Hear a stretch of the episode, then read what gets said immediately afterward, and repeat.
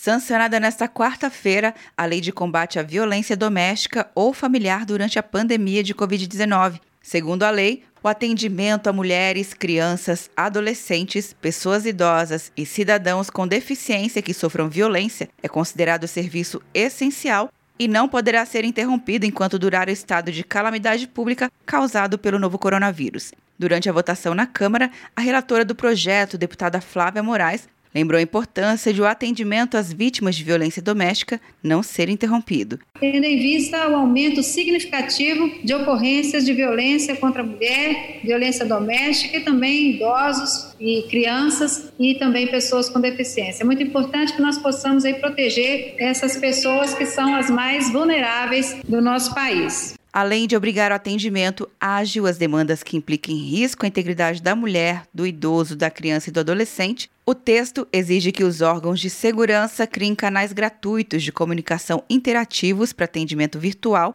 acessíveis por celulares e computadores. O atendimento presencial será obrigatório para casos que possam envolver feminicídio, lesão corporal grave ou gravíssima, lesão corporal seguida de morte ameaça praticada com uso de armas de fogo, estupro, crimes sexuais contra menores de 14 anos ou vulneráveis, descumprimento de medidas protetivas e crimes contra adolescentes e idosos.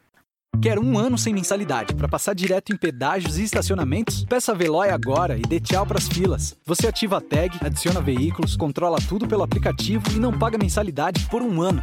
É por tempo limitado. Não perca. Veloy. Piscou, passou. De Brasília, Luciana Castro.